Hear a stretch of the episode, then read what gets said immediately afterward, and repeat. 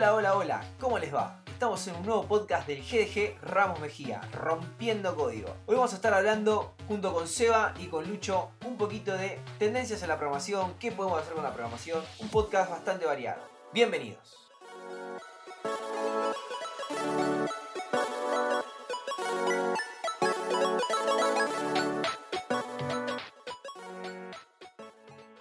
Bueno, hola chicos, ¿cómo están? ¿Cómo estás Seba? ¿Cómo estás Lucho? ¿Qué hace Facu? ¿Cómo va eso? Facu, Lucho, ¿todo bien? Perdón, ¿no? Pero la quality de sonido de, de Seba.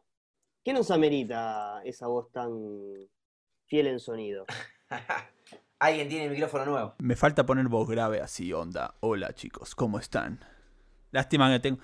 Ha- Hablo, hablo como si tuviese la nariz tapada, ese es el problema. Pero bueno, vamos, la vamos piloteando. ¿Cómo nos trata la cuarentena y el coding al mismo tiempo? A full, programando a full. La cuarentena, como a todos. En casa, llevándola, rompiendo Paciencia. código, Rompiendo código, a pleno. programando a full y también, nada, especulando un poco con, con qué está pasando en el, en el mundo de la programación, las tendencias de los lenguajes y los frameworks. Eh, ¿Cómo la están viendo ustedes esa? Y justamente es el motivo del podcast de hoy. O sea, hoy vamos a estar hablando de frontend y backend, que es algo que le interesa a toda esta nueva comunidad de programadores que se están lanzando al, al mundo de la tecnología por, por esta pandemia loca que, que nos hizo más importantes a los programadores. Y muchas personas ven en la tecnología, están viendo hoy en la programación como una nueva una oportunidad laboral. O sea, si bien ya sabemos que nosotros los que estamos en el palo, sabemos que la programación es eh, obviamente una gran fuente de trabajo y, y cada vez va a ser más y más necesario. Esto hizo que mucha gente que no tenía idea del tema se vuelque a decir, bueno, che, parece que estoy necesitando eh, aventurarme en la tecnología y, y cuando uno arranca eh, ve, muchas, eh, ve muchas cosas, ve, qué sé yo, JavaScript, HTML, CSS, Node.js, .NET, C Sharp y como que se abomba y, y bueno, la idea de este podcast hoy es quizás tirar un poquito de claridad en, en cómo entrar en el mundo de la programación y cómo y qué es esto del frontend, del backend. Quiero ser programador web, pero no sé por dónde arrancar, cuáles son las tecnologías que necesito aprender. Y, y esa es la idea de hoy, que hablemos de eso para ayudar a aquellos que están empezando y si ya hace un tiempo que estás programando y quizás puedes descubrir algo nuevo. Eh, pero la idea es esa, es hablar de esos temas que hoy están tan candentes. ¿Qué opinas, Seba, al respecto? Y la verdad que sí, yo estuve viendo un poco los, los gráficos de popularidad, a ver qué es lo que es- está viniendo ahora o qué es lo que hay hoy en día. Eh, y hay algo que me, me pareció muy, pero muy interesante, es eh, dos quizás frameworks populares o librerías, se podría decir, de JavaScript que son Vue y React. Están siempre, últimamente está React siempre arriba, y ahora, sorprendentemente, superó, superó varios, a varios lenguajes, varios frameworks, superó Vue. Vue está segundo en el gráfico que estoy viendo, ¿no? Que viene de Stack Overflow, precisamente. Pero está bastante interesante. Sí, eh, eventualmente React sigue liderando ese grupo de tres, que digamos sería eh, React, Angular y, y Vue. En un momento Angular estuvo en el pico, luego bajó, y hoy Vue está en el segundo lugar, y Angular estaría en ese tercer puesto. Y todavía se sigue usando jQuery. Lamentablemente hay gente que sigue usando jQuery. Y mi pregunta es, y, y creo que la de muchos, ¿por qué todavía se sigue usando jQuery con, con todas estas nuevas metodologías eh, y demás tecnologías que hay que podemos utilizar? ¿Por qué se sigue usando? Es por un tema de que quedan proyectos legacy. Proyectos legacy con... eh, siempre quedan con tecnologías viejas y siempre hay que seguir agregándole cosas nuevas a esos proyectos. Pero cosas nuevas no son nuevas tecnologías, no son nuevos lenguajes, sino es lo que tenemos, la tecnología, el stack que tenemos, agregarle nueva funcionalidad. Y por eso se usando jQuery. Sí, exactamente, es, es, es eso mismo. Son proyectos legacy. Que... Vos imaginate que si una empresa arranca una, un nuevo desarrollo y que estamos hablando de que no son empresas muy grandes, ¿no? Una empresa medianamente, mediana, ponele, que tiene todo un desarrollo hecho en, en un frontend con jQuery. Y eso es lo que hace, no sé, un punto de venta a la empresa, ponele, un, e-commerce o lo que sea. Eh, es muy difícil cambiarlo a actualizarlo a un nuevo stack cuando vos ya tenés toda una plataforma desarrollada en una, en una, en una tecnología. Cambiar de, de tecnología es, a veces es bastante complicado. También depende ¿no? de los líderes, de los que toman las decisiones, digamos. De los líderes de proyecto, de si quieren o no, o sea, si es rentable o no rentable cambiar el stack en este momento. Y a nivel seguridad, ¿qué onda eso? Cuando tenés que migrar de tecnología y hay toda una movida nueva. ¿A, a qué te referís con seguridad? ¿Seguridad a nivel backend o seguridad a nivel frontend? Sí, más que vamos por el lado de backend. ¿Cómo viene eso? Porque bueno, vos ya tenés una base de usuarios que está consumiendo tu producto. ¿Qué pasa cuando migras de tecnología? Bueno, en, el caso, en el caso del backend es aún peor, digamos. Es, si, el frontend es como que es más propenso a cambiar, es más propenso a estar actualizado. Porque te obliga, quizás, la tecnología te obliga y el navegador propio te obliga a ir actualizándote. Em, de hecho, quizás se ponen de moda nuevos tipos de diseño y capaz que con el framework que tenés no te lo hace tan sencillo y te migrás a uno nuevo para tener, no sé, vistas mejores. Em, en backend es todo más distinto y más difícil. Quizás un backend hoy por hoy es muy difícil que cambie, digamos. Si vos tenés el core de un negocio hecho en un lenguaje de programación, que ese core cambie a un lenguaje más moderno, y la realidad es que es, costoso, es riesgoso y, implica mucho, mucho, mucho trabajo y mucho... Es más complejo, digamos. No, es tan fácil como... Es claramente el caso de los bancos. El caso de los bancos es así. Claro. Es, el caso de los bancos así. Los bancos siguen, siguen teniendo backends en COBOL y lo van a seguir teniendo por muchos años más. ¿Y cuál otra, cuál otra tecnología, digo, que quizás se usa en el, en el rubro bancario eh, que ustedes quizás tengan en conocimiento? Aparte de COBOL, por ejemplo, que es de los más conocidos que usan los bancos. Y los bancos generalmente, o sea, sí, como una, fuente de servicio de los bancos es COBOL y las bases de datos seguramente sean SQL. Es muy raro ver un banco que esté usando bases de datos no relacionales. Generalmente las bases de datos son SQL y, y Oracle. Y Oracle. Exactamente. Claro. Y hoy por hoy, ya por fuera de lo que es el, mundo bancario, estos sistemas que son un poco más, más, más, rudos, etc., eh, a nivel web, ¿no? O, mobile inclusive, o sea, en el mundo hoy actual, ¿no? En la economía digital. Cuando hablamos de tecnologías como por ejemplo Angular, React, jQuery, em, Vue, por ejemplo, bueno, después ya tenemos otras cosas. Eh, bueno, PHP sigue usando MySQL, pero ¿qué, otro, ¿qué otras tecnologías de base de datos hay que podamos usar? Eh, base de datos tenés como dos mundos, ¿no? Tenés el mundo relacional y el mundo no relacional. Eh, en el mundo relacional, obviamente las más conocidas son, bueno, SQL Server, que es de Microsoft, la, bueno, MySQL, que es de Oracle, y después tenés MariaDB, que es la es del mismo creador que hizo MySQL, pero la hizo open source. Después tenés otro gran, grande gran competidor que es eh, Postgres, PostgreSQL. Tenés SQLite, que es una versión minificada de, lo que es eh, SQL y se usa mucho para lo que es eh, mobile. Se usa muchísimo SQLite para lo que es mobile. Después en el otro... ¿Un tema, ¿Por un tema de rapidez? no, no, no, no es un tema de velocidad, es un tema de usar tipo un local storage en el, en el mobile vos ya por defecto tenés MySQLite instalado en todos los, la mayoría de los dispositivos móviles. Y después tenés el otro lado, las no relacionales, que son estas que no están orientadas a tablas y columnas, como venimos acostumbrados con SQL, sino más a, documentos. Bueno, tenés MongoDB, tenés CouchDB y hay alguna otra debe haber. Después tenés Redis, por ejemplo. Tenés Cassandra, por ejemplo, que tampoco, tampoco es... Em, es, eh, digamos, no relacional, Cassandra. Está muy buena Cassandra, si no la usaron, úsenla. Y Redis, que es un estilo de base de datos, pero es en memoria, en, tiempo de ejecución, digamos. Es más, se usa para otro tipo, de, otro tipo de situaciones, se usa para hashing y más que nada para calleo de, en servidores, eso está, está bastante bueno. Todavía no hice ningún proyecto con Redis, pero me interesa, es una base de datos que estaría bueno usar en algún momento. No sé si a vos qué opinás. Eh, me gustan las, las bases de datos no relacionales, me parece bastante interesante. Yo apunto a una que es eh, no relacional que me ceba y mucho, que es Firebase. Eh, es una especie de base de datos no relacional, pero en, la web.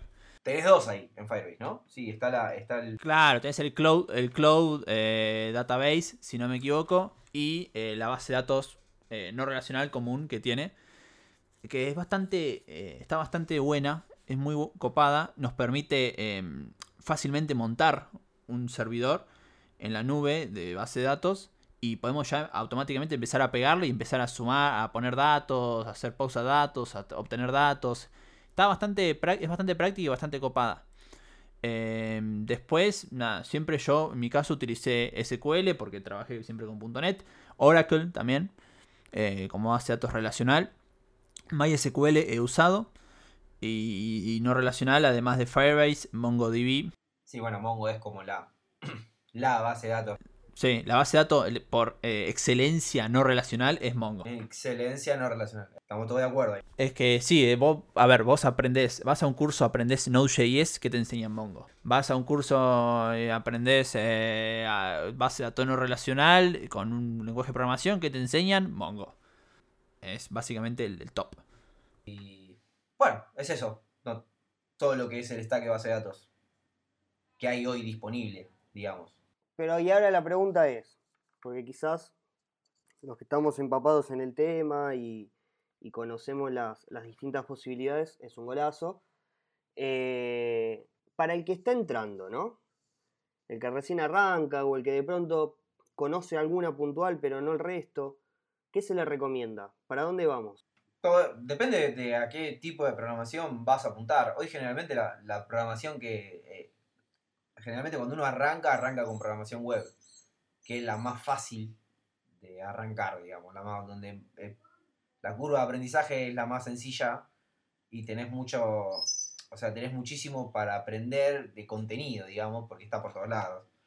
Y, y las tecnologías son bastante, tenés dos tecnologías, tres tecnologías base para iniciarte, que es HTML, CSS y JavaScript. Son esos como esos tres lenguajes, aunque bueno, HTML y CSS no se consideran lenguaje de programación. Uno es lenguaje de, de marcado de texto y el otro es un lenguaje de estilos. Y después tenés JavaScript, que sí es un lenguaje de programación. Y con estas tres tecnologías es como el inicio donde empezás tu camino como programador web. Y una vez que aprendes a ser programador web, una vez que aprendes esta tecnología, y después le puedes agregar librerías de JavaScript y bueno y todo lo demás, eh, pasarte al backend con JavaScript también es sencillo, porque si ya sabes JavaScript, aprender Node.js eh, es relativamente fácil, que es JavaScript del lado del servidor. Y ese sería como el camino al full stack, ¿no? El camino de lo que hoy se necesita en la industria web. Eh, El más buscado, digamos, el que hace tanto de frontend y de backend. ¿Y qué es esto de frontend y backend?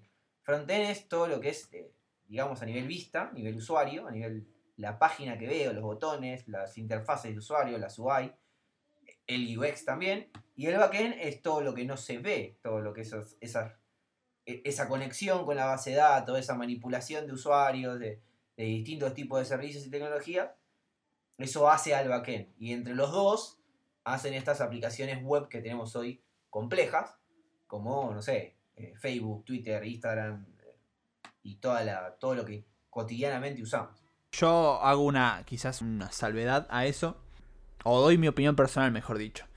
Yo, eh, si tengo que aprender algo, aprendo, primero me fijo en qué es lo que quiero hacer. ¿Por qué? Porque programación no es solo aprender por dinero o solo aprender por a ver cuánto voy a ganar o porque quiero, quiero tener trabajo siempre o que quiero ir al futuro, no. A ver, em, te tiene que gustar, no puedes aprender programación sin que te guste. Eh, tenés que tener ser constante y si haces algo que no te gusta, no puedes ser constante. No te puedes adaptar a, ca- a las cosas nuevas, a los nuevos cambios. Entonces se complica un poco. Primero, yo lo que haría para entrar a un. a un. aprender programación es. ¿Qué me gusta? ¿Qué me gusta? Me gusta eh, hacer páginas web. Me gustaría eh, programar un- una IA súper inteligente que haga lo que yo quiera. Me gusta la electrónica. Puedo ir por programación base a eso. Y de ahí voy tomando distintas opciones. Es como dice Facu, si eh, lo más sencillo para aprender programación quizás es web. Eh, sencillo no es igual a fácil. Es sencillo en comparación del resto. Pero no es fácil. Eh, está, está bueno. Web a mí me encanta, me fascina. Eh, no soy bueno en diseñando ni nada de eso porque la verdad para hacer web hay que aprender muchas cosas. Hay que aprender UX, hay que aprender frontend, hay que aprender backend, hay que aprender DevOps, quizás en el caso de que quieras hacer un deploys continuos, hay que aprender muchas cosas. Eh, pero eh, está, está copado. Si tengo que aprender otra cosa como quiero ir para el lado de electrónica, bueno, voy y aprendo C, C++, voy para ese lado, voy con un Arduino, voy con IoT, con Internet de las Cosas si quiero aprender eh, después eh, a hacer Machine Learning para hacer inteligencia artificial, voy aprendo Python. Puedo aprender JavaScript también, eh, que me puede servir para muchas cosas. quiero aprender seguridad informática. Bueno, seguridad informática es una rama que no importa lo que aprendas, sí o sí lo tenés que aplicar. por ejemplo, yo puedo, puedo hacer... Sí, sí o sí un conocimiento mínimo tenés que tener de seguridad informática. Sí, tenés que tener sí o sí un conocimiento mínimo de casi todo quizás es la rama más difícil eh, de, informática, según informática. Tenés que saber de todo. Tenés que saber eh, servidores, tenés que saber redes, tenés que saber eh, programar, tenés que saber base de datos, tenés que saber todo. Básicamente todo. Y quizás es la rama más complicada. Es la rama más compleja y por eso pagan tanto por gente en seguridad informática. sí, eso es también verdad. Pero está, a mí me encanta, a mí me fascina, pero me parece muy complicado. Es un tema muy complejo hacer eso. Eso es una, eso es una verdad. Y sobre todo de hardware, ¿no? Porque tenés que aprender mucho de hardware. O sea, tenés que aprender muchísimo, muchísimo de hardware. No puedes aplicar la misma seguridad informática para, para distintos tipos de dispositivos. Tenés que saber bien el entorno donde se está ejecutando tu aplicación. Y eso la hace aún más difícil. O sea, que tenés que... Es, generalmente los hackers son programadores muy zarpados, digamos. Eh, hablando así, sencillo. O sea, saber seguridad informática te va a hacer tener, o sea, necesitas conocer un montón, como dice Seba. Necesitas conocer mucho y en profundidad, porque quizá lo que separa un programador bueno de seguridad informática, de un programador web o un programador, no sé, de aplicaciones de, de aplicaciones mobile, es que quizás nosotros, esos programadores, los mobile y los web, usan mucho las herramientas y quizás no saben a profundidad cómo todo eso funciona por detrás, digamos. Y bueno, funciona y funciona y está perfecto. Y quizás no es tu responsabilidad saber cómo funciona realmente todo eso por detrás. En seguridad informática vos necesitas esa profundidad. Vos tenés que saber cómo funciona la base de datos, vos tenés que saber cómo funcionan las conexiones de redes. O sea, tenés que saber cómo funciona todo. Y eso hace que el conocimiento sea más complejo. Pero bueno, es una rama excelente y súper interesante. Y aunque sea lo básico, es necesario saberlo para cualquier tipo de programación que hagas. Y vos, Facu, entonces, hoy por hoy, porque, bueno, vos haces un poquito de todo, sos un multitasking de la programación, pero vos sos un backend, vos te considerás backend, ¿no? Y lo tenemos... Últimamente no sé, últimamente no sé qué me considero ya. Estoy ahí en un... ¿Y por qué pasa, por qué pasa eso? Eh, si vos me decís que soy, yo te digo soy programador. me gusta programar. Y me gusta programar tanto del lado del servidor como del lado del frontend. Antes el frontend mucho no me gustaba. La realidad es que este último año toqué tanto frontend que me terminé amigando con el frontend y me empezó a gustar. Pasa un poquito esto de, de reinventarse, ¿no? Claro, uno arranca, yo como arranqué con programación web, arranqué por frontend y nunca no me llamaba mucho porque obviamente me, soy malo diseñando. Después me di cuenta que también se puede aprender a diseñar, se puede aprender a afinar el ojo y todo se puede aprender. Entonces, eh, este año me dediqué a, aprender un poco más de, experiencia de usuario, de, cómo, o sea, de, lo lindo y lo interesante del frontend. Siempre me gustó más el back. El back me sigue encantando, me parece que es genial. O sea, hacer backend es buenísimo. Si vos haces bien tu trabajo de backend, eh, nadie sabe quién sos y eso es buenísimo, porque lo, único que le importa al frontend es que el backend funcione. Y, y como frontend está bueno, porque los desafíos son también copados, o sea, hacer una buena experiencia de usuario es un desafío lindo, y hacer que, las cosas funcionen, y cuando y ves, el, ves tu trabajo más visible, quizás que un backend que ve servicios, y servicios y, y consolas y consolas por todos lados. En el frontend es como que ves más cosas y ves bueno, mirá, esta, esta, esta UI a los usuarios les encanta y eso está bueno. O sea que la realidad es que me gustan las dos cosas. Y estoy pinchándolo a Seba porque también quiero aprender IoT y como soy un nerd, me gusta aprender todo lo que puedo aprender. O sea que ahora me quiero mudar al mundo de, de la electrónica y el IoT, así que Seba, me tenés que pasar data. Cuando quieras, eh, te recomiendo lo que. libros. Que tranquilamente, y vamos a hacerla. Bueno, vos estás con los auriculares, eh, Seba, pero si estaba con, con los monitores de estudio, eh, llamábamos a tu Google Home y. A ver si puedo hablar. A ver. Ok, Google, ¿cómo estás? Siempre lista para entrar en acción. A ver. Avísame si necesitas ayuda. A ver, vamos, voy a hacer, ustedes no lo van a ver, ¿no? Pero voy a hacer que apague las luces. Ok, Google, apaga la luz del techo. Y ahí la apagó. Básicamente está apagada la luz del techo. Eh, Y algo muy loco, nosotros al- al- nos están escuchando del otro lado, no nos ven. Yo voy a sacar el. porque tengo los auriculares. Llama al Google Home y vas a terminar activando el mío. O sea, eso por un tema de que hay seguridad y todavía, no- por ejemplo, en el que tengo no configuré la voz. Eh, por ejemplo, llámalo, Seba. Ok, Google, ¿qué día es hoy? Es sábado 30 de mayo de 2020. Es sábado 30 de mayo de 2020. Bueno, creo que terminaron con- contestando lo- los dos. El mío, el mío contestó al tuyo y en cierto punto, si esas cosas no las tenemos en cuenta, es bastante abierto. Sí, pasa alguien, pasa alguien por ahí y te apaga la luz, digamos. Claro, digamos que sí, va por ahí. Em, Pero bueno, hay, sí, hay, hay un montón de, de- de ramas de la programación que son súper, súper, súper interesantes. La programación está en todos lados hoy. Hoy en el mundo en que vivimos está en todos lados. Y la verdad que sí, y la, ge- generalmente los... Y ahí medio como que hago foco a, a lo que decía Seba de entrada, de, de que te tiene que gustar. Generalmente los, eh, lo que te va a hacer un buen programador es que te interese y que te guste y que te genere curiosidad eh, aprender todo esto que es tecnología. Generalmente los programadores que conozco aman lo que hacen y nos empapamos cada vez de más cosas. Estamos como constantemente, hay como un frenesí de todo el tiempo querer estar aprendiendo algo nuevo, algo que te interese, algo que te, que te guste hacer.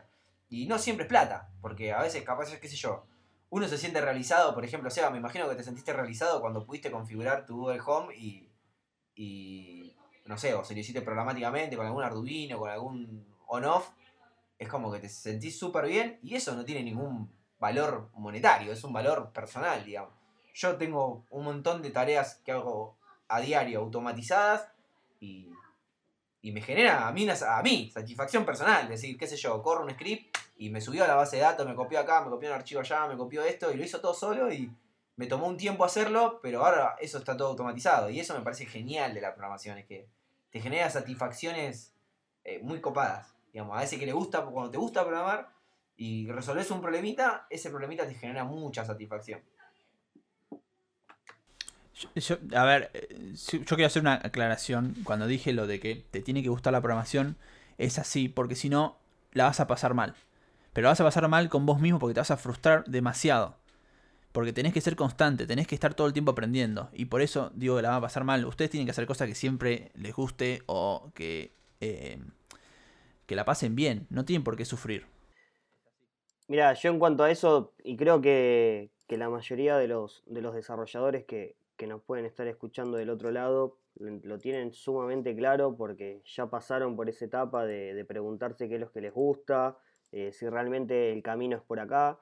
Em, hay algo sumamente importante y que creo que para los que recién arrancan tienen que tenerlo en cuenta.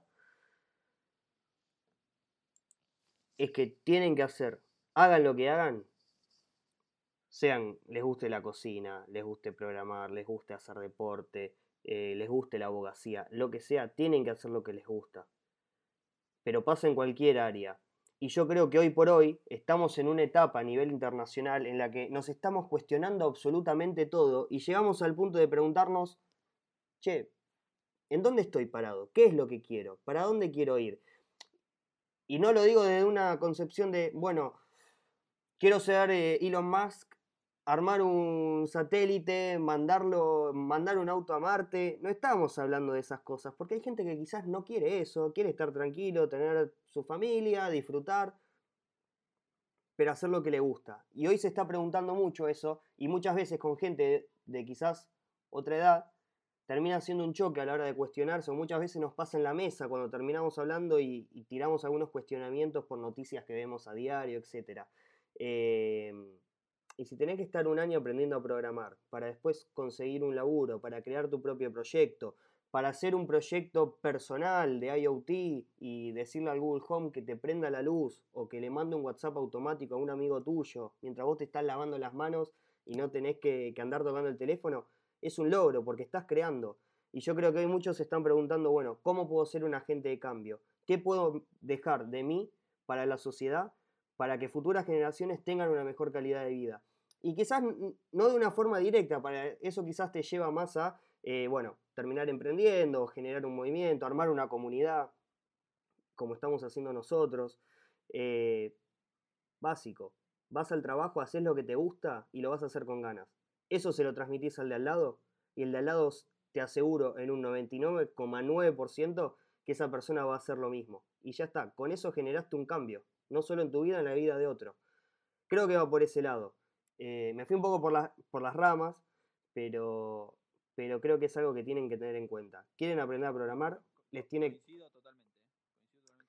Y, y lógicamente, lógicamente, y esto le habrá pasado a Facu cuando arrancó, a Seba cuando, vos cuando Seba arrancaste.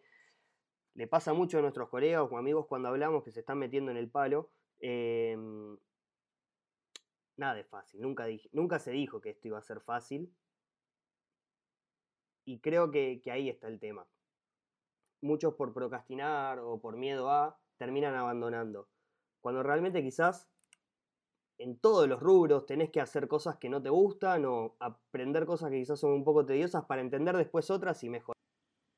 Claro, también ahí es, eh, algo que vale la pena aclarar. O sea, hacer lo que te gusta no quiere decir que todo sea de eh, camino de colores y todo color de rosa. Sobre todo más en esta industria donde tenés que lidiar con el error constantemente. Hacer lo que te gusta te vas a hacer superar esa barrera de de, frustración que decía Seba, de sentirte frustrado, de sentirte inútil, de sentirte que esto no es para mí, porque la, no me da para tantas cosas complejas. Y si eso realmente te apasiona, esas barreras las vas a ir pasando. Pero te tiene que, te tiene que gustar. Si no, eh, eh, tanto en, cualquier profesión, o sea, te tiene que gustar lo que haces. Creo que en programación es una donde te exige bastante porque estás constantemente lidiando contra la frustración de que no entendés qué está pasando de errores que no entendés que sucede, de aplicaciones que dejan de funcionar misteriosamente. Y, esa cuota de pasión, esa cuota de hacer lo que realmente te gusta, es lo que te va a hacer superar todas esas barreras complicadas. Tanto para la programación y para todo lo demás que hagas. Estoy de acuerdo con lo que decías, Lucho, de, de meterle pasión. Creo que va un poquito para ahí y y hoy, hoy hasta inclusive podemos tener material para hacer más de un podcast, pero la realidad creo que es esa, ¿no? Em, pero me gustaría que le pongamos un poquito de picante. ¿Qué pensás Facu de Angular? Eh, es un framework. Yo sé que me estás pinchando para que lo a Seba, pero eh, creo que Creo que Angular es un gran framework de JavaScript, pero hoy si estás arrancando no te, no te aconsejaría que arranques por él. Como que arranca por vainilla JavaScript, obviamente. Y después creo que está mejor posicionado React en este momento. Pero eso no, no, quiere decir que Angular sea obsoleto ni en lo más mínimo. Angular se usa y se usa un montón. Eh, es un excelente framework creo hoy que hay... Quiero decir, quiero decir que el otro día yo dije que es obsoleto, al igual que .NET, y Sebastián se enojó. No, obsoleto no, ninguna tecnología es obsoleta. Hoy Nico Ball puedes decir que es obsoleto. O sea, las tecnologías siguen estando y van a seguir, eh, y Angular sigue estando y va a seguir estando ahí por mucho tiempo más. Yo voy a defender a muerte .NET y Angular porque me da de comer, pero no, no por eso solamente, sino porque, como dice Facu, ningún lenguaje es obsoleto. Todos tienen su uso, todos tienen su cosa. .NET es un lenguaje súper mega seguro. Yo te puedo afirmar que es súper seguro. Lo usan empresas grandes y por algo lo usan. No es, eh, tampoco se están ahorrando, No es que sea fácil, porque tampoco es un lenguaje fácil, pero sin embargo las empresas grandes lo usan. ¿Por qué? Porque es súper seguro. Tiene un respaldo de Microsoft atrás. Es bastante interesante eh, también cómo eh, el tema de vulnerabilidades eh, achica un montón el framework en sí. O sea, hay muchas que las tapan. No, puede, no puede hacer porque sí una conexión XSS, un SQL injection fácil. No puede hacer un SQL injection fácil en Microsoft porque, en .NET porque automáticamente te lo corta. Tiene varias cosas copadas. Em, el framework en sí. Eh, como dice Facu, Node tiene sus ventajas. Yo no las conozco porque no sé mucho Node. Sinceramente, sé, hice un, bot únicamente, pero nada más. Facu debe saber todas las ventajas que tiene. Y las, y, las y las desventajas también. O sea, todas las tecnologías tienen su pro y su contra. No hay ninguna tecnología perfecta, digamos. Lo más, lo más perfecto. en realidad, la tecnología perfecta es la que te resuelve el problema, digamos. O sea, si vos pudiste resolver el problema en Python, es ideal Python para lo que estás haciendo. Si lo pudiste resolver en .NET, es genial .NET. Eh, depende siempre... Uno tiene... Yo, a mí en backend me gusta Node, me gusta Go. Y, son los que conozco. Usé Java en algún momento.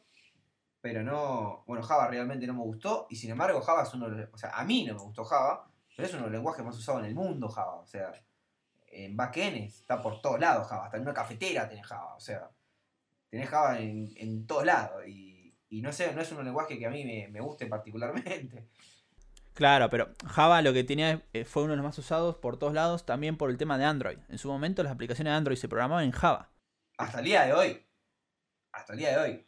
Eh, claro, ahora usan Kotlin, pero siguen programando en Java igual. Hoy están usando Kotlin, pero sigue estando Java. O sea, un proyecto Legacy va a estar en Java, no va a estar en Kotlin. O sea, Kotlin es... Claro, la idea de Google era matar Java cuando salió Kotlin no lo puede, o sea, no puedes matar un lenguaje de programación por esto mismo que, hablábamos al principio del podcast.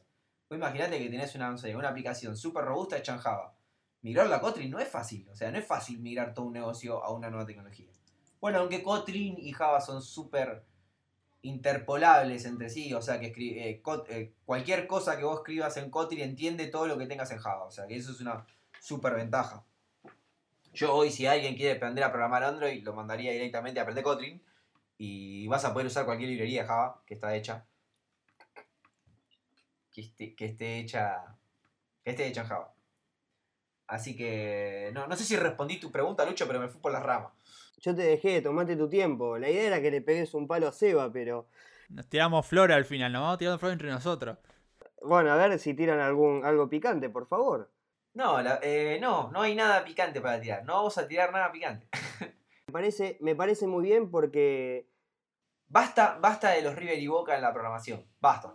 El, otro día vi un bardo tremendo porque habían dicho que HTML era un lenguaje de programación. Va, habían hecho una, encuesta eh, de los lenguajes de programación mejores y estaba HTML como uno de los más votados. Y hubo un bardo bastante interesante. Pero creo que lo agrandaron demasiado. Es polémico, es polémico, pero no es demasiado bardo para eso. Tampoco que estaban diciendo que. Es una aberración, pero bueno. Bueno, pero creo que ahí juega un poco lo que es el, desconocimiento, ¿no? Que para mí yo tengo, yo tengo una teoría. Mi teoría es, aquel que habla pésimo de un lenguaje es porque en realidad no lo entiende. Entonces, como no entiende las internas del lenguaje, de por qué el lenguaje hace lo que hace, y por qué se pensó de esa manera, entonces menosprecia la tecnología y cree que la tecnología está mal porque no se amolda a su estructura mental de pensamiento de programación. Entonces, yo por ejemplo vengo con, un, con una metodología de Java y agarro un JavaScript y obviamente te vas a sentir perdido porque JavaScript es muy distinto a Java. Pero no quiere decir que JavaScript esté mal ni que Java esté mal, sino que se pensaron para situaciones y problemas distintos y las internas de cómo manejan los problemas son distintos. Entonces, si vos querés aprender bien JavaScript, tenés que aprender el qué y el por qué de JavaScript y cómo funciona internamente y por qué tomó las decisiones de diseño que tomó. Y eso ahí te va a hacer valorar el lenguaje o no. Te puede gustar o no, obviamente, es como todo. Cada uno te puede gustar una tecnología y no le puede. A mí, particularmente, y cuando digo esto me miran de reojo siempre, a mí, particularmente, no me hallo con Python. Lo he usado un montón y no es un lenguaje por el que yo me desviva, digamos. O sea, está bueno, pero no me gusta mucho, no, no, no me hallo mucho con Python. Me hallo más con lenguajes parecidos a C. Digamos, que tenga la sintaxis parecida a C. Por eso me encanta Go, que es muy potente y es una lenguaje, es una, es una sintaxis que me, que me, que me, me agrada, digamos. Pero la realidad es esa, para mí es cuando menosprecias mucho una tecnología es porque no, no entendés realmente el, qué y el porqué de esa tecnología. Entonces creo que ese es el conector que tanto buscamos desde el principio de- del podcast. Pero para el cierre, un conector para la gente, para la que está del otro lado escuchándonos, el que se pregunta por qué y para qué y por dónde. Y creo que es por ahí. No hay que menospreciar, no hay que prejuiciar ningún tipo de lenguaje, entender las filosofías, con qué nos puede ayudar y por dónde podemos ir con cada uno de los lenguajes. Y sobre todo, y es algo que destaco mucho que siempre dice Seba y siempre decís vos, que el programador tiene que ser genuino. Por más que sepas programar en N tecnología, X tecnología, tenés que ser un buen programador, ser buena persona. La clave está ahí. Porque después puedes armar... ¿Cómo? Es por ahí y creo que los dejamos con eso, para que después nos, nos comenten en Instagram, que nos comenten por LinkedIn, para compartan e- entre sus conocidos por qué y para qué tenemos que aprender a programar. Chicos, nos encontramos la próxima. Abrazo grande.